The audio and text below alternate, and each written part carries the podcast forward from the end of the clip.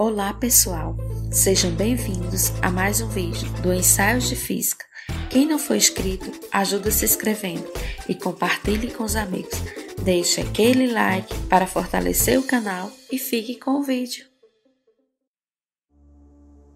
Olá pessoal, tudo bem? Espero que sim. Hoje falaremos sobre o elétron.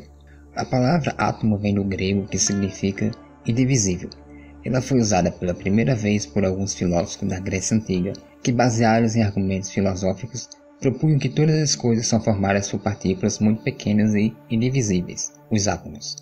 Entre 1803 e 1808, o cientista John Dalton formulou uma série de hipóteses sobre propriedades do átomo. Ele baseou sua teoria na lei da conservação das massas e na lei das proporções constantes. Para Dalton, o átomo não poderia ser destruído, ele concluiu que toda matéria é formada pela associação de átomos, e os átomos seriam como pequenas esferas que não podiam ser divididas, isto é, não poderiam ser quebradas em partes menores. Esse modelo ficou conhecido como bola de bilhar. Benjamin Franklin é conhecido por diversas funções, como editor, jornalista, diplomata e cientista. Por volta do ano de 1750, Franklin fazia experimentos de eletrostática que é a parte da eletricidade que trata de cargas elétricas que não se movem. Foi Franklin quem percebeu que havia dois tipos de carga elétrica, positiva e negativa, e escolheu de maneira aleatória que quando você atrita lã com vidro, a lã fica com carga negativa e o vidro com carga positiva. Anos depois, o modelo do átomo teve que mudar para incluir também as qualidades elétricas da matéria o grande cientista chamado Joseph John Thomson identificou uma partícula de carga negativa que hoje é chamada de elétron.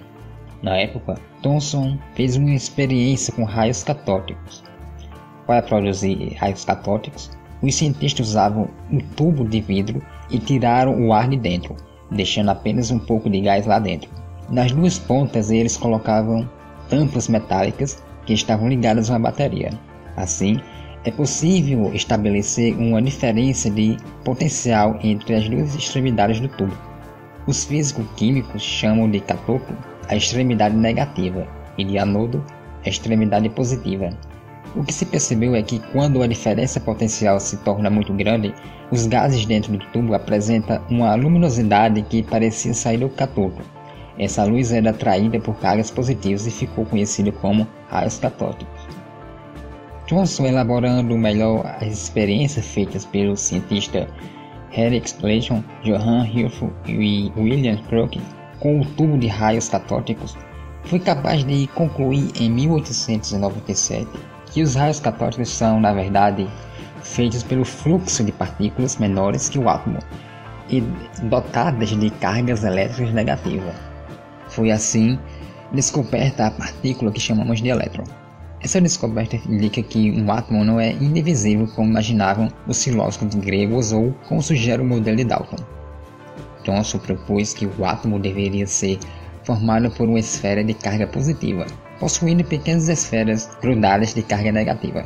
Assim, a carga elétrica total de um átomo seria nula, pois a carga negativa dos elétrons compensaria a carga positiva da esfera que os contém.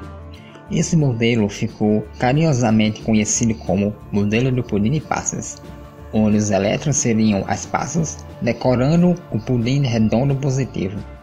Os cientistas não pararam por aí. O cientista Ernest Rutherford, em 1911, realizou um experimento que conseguiu melhorar ainda mais o modelo atômico. Ele pegou fina lâmina de ouro e a bombardeou com partículas alfa. As partículas alfa poderiam atravessar a lâmina e mostrar uma espécie de sombras atrás, permitindo mais ou menos ver como era formado os átomos. Para fazer uma comparação, imagine que alguém dá tiros de metralhadora em um caixote de madeira fechado, cujo conteúdo fosse desconhecido. A vantagem das partículas alfa é que elas não furam a lâmina de ouro. Se o modelo de Thomson tivesse certinho, a massa positiva seria muito densa e se distribuiria em todo o espaço toda a fina lâmina de ouro. Mas Rutherford observou que a maioria das partículas alfa sofriam um pouco desvio, enquanto outras partículas ricocheteavam de volta e outras sofriam um desvio muito maior que o esperado.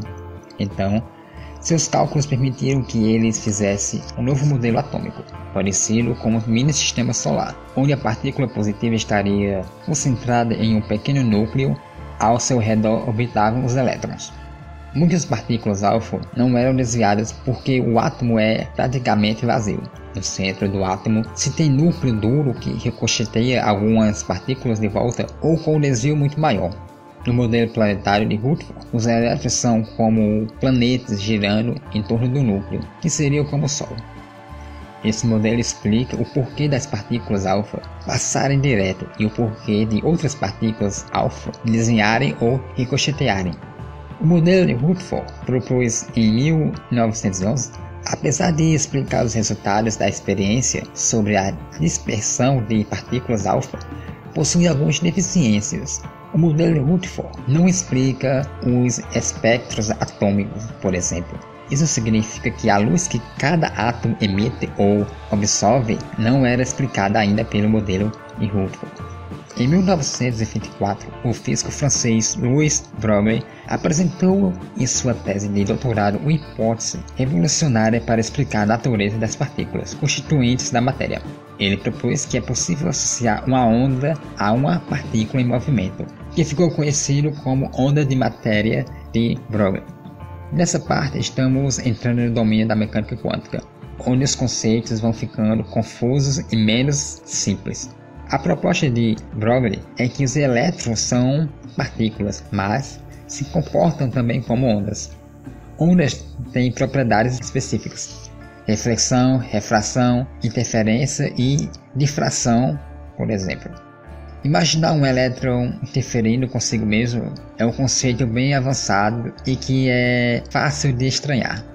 Em 1927, o físico estadunidense Clinton Davidson e colaboradores observaram a difração de elétrons em cristais. Em 1931, o físico britânico George Thomson confirmou o resultado de Davidson e comprovou definitivamente a hipótese de Louis Broglie. Em 1937, Davidson e George Thomson ganharam o Prêmio Nobel de Física por essa descoberta. Uma curiosidade da história da física é que George Johnson era filho de John Johnson. O pai descobriu o elétron como partícula nos experimentos raios catódicos, enquanto o filho mostrou que o elétron também poderia se comportar como uma onda de matéria. Como disse um dos maiores proeminentes físicos do século XXI, Richard Feynman, eu acho que posso dizer seguramente que ninguém entende a mecânica quântica. Não fique dizendo para você mesmo, mas como ela pode ser assim? Porque entrar em um beco sem saída do qual ninguém escapou ainda. Ninguém sabe como a natureza pode ser assim. Chegamos agora a mais um final de vídeo. Não se esqueça de dar o like, compartilhe e se inscreva no canal. Nos acompanhe também no nosso Instagram, Ensaios de Física.